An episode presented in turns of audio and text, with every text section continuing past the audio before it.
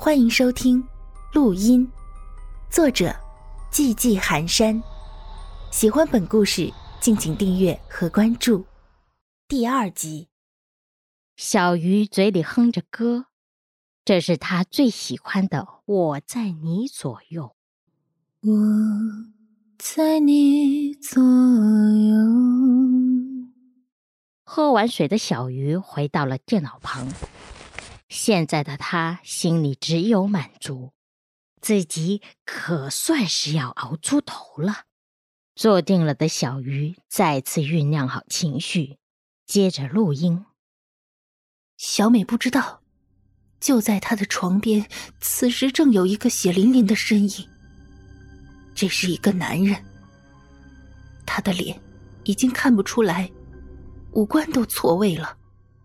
眼睛暴突出眼眶，头发看起来湿漉漉的，上面还挂着些白花花的东西。他肚子的位置破开了一个大口子，挂着长长的肠子，一直垂到脚。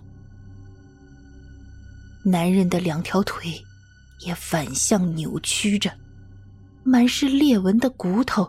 露在外面，而这男人现在正将皮开肉绽的胳膊伸向小美白嫩的颈子，他狠狠的将小美的颈子扼住，嘴里发出“咳咳咳”的怪声。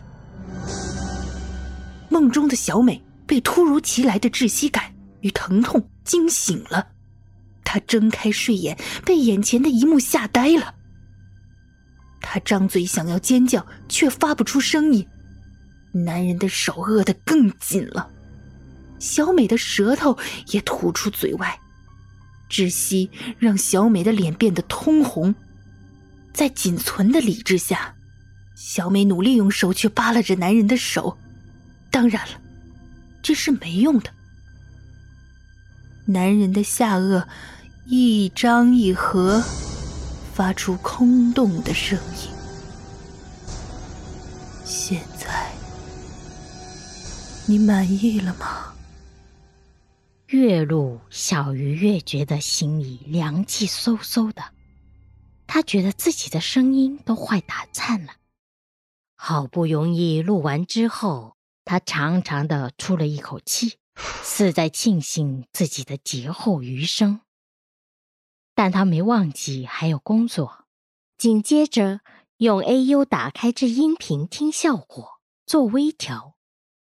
一连听了五六遍，都觉得自己的表现力不错，语句语速什么的也都没有问题。这下老姑婆总没话说了吧？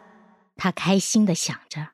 她仔细的将音频导出，保存好，打开 QQ 邮箱。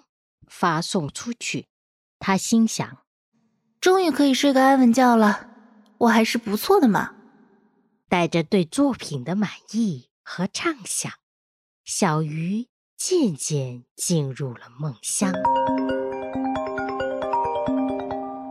一阵急促的手机铃声划破了寂静的房间，小鱼从梦中惊醒：“谁呀？这么扰人清梦？”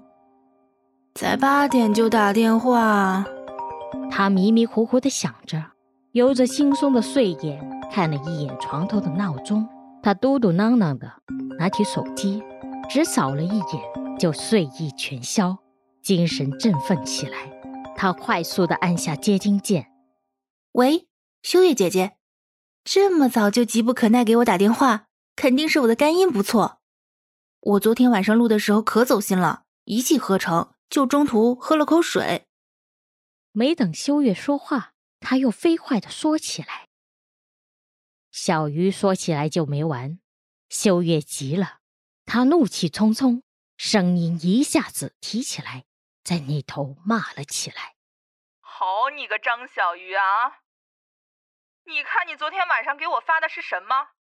啊，什么乱七八糟的东西？就这种音你也敢交给我？”哼，我看你是不想吃这碗饭了。怎么可能？我昨晚听的时候好好的呀，怎么会出问题呢？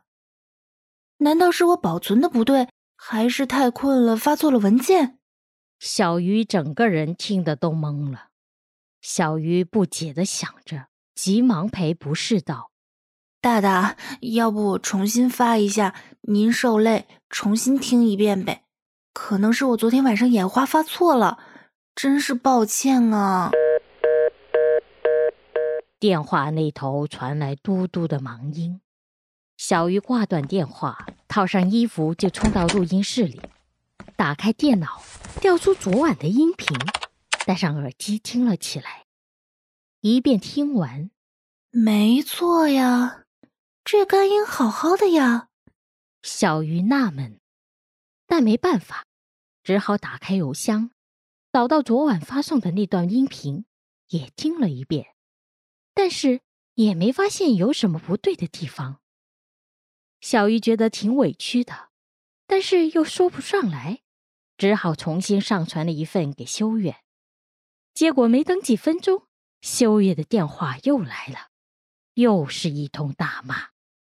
小鱼觉得自己都要哭了，但是想想自己曾经说过的话，还是忍了下来。没什么好办法了，我自己把干音送过去。为了保险起见，他只能亲自上阵护送干音了，去找修月。他要亲手将音频交到他手上，证明自己录的声音没有问题。而且修月和他住在同一个城市，离得虽然不算近，但也不过半个多小时的车程。就在小鱼要走出小区大门的时候，迎面碰上了小区里挺有名的半仙，自号寒山人。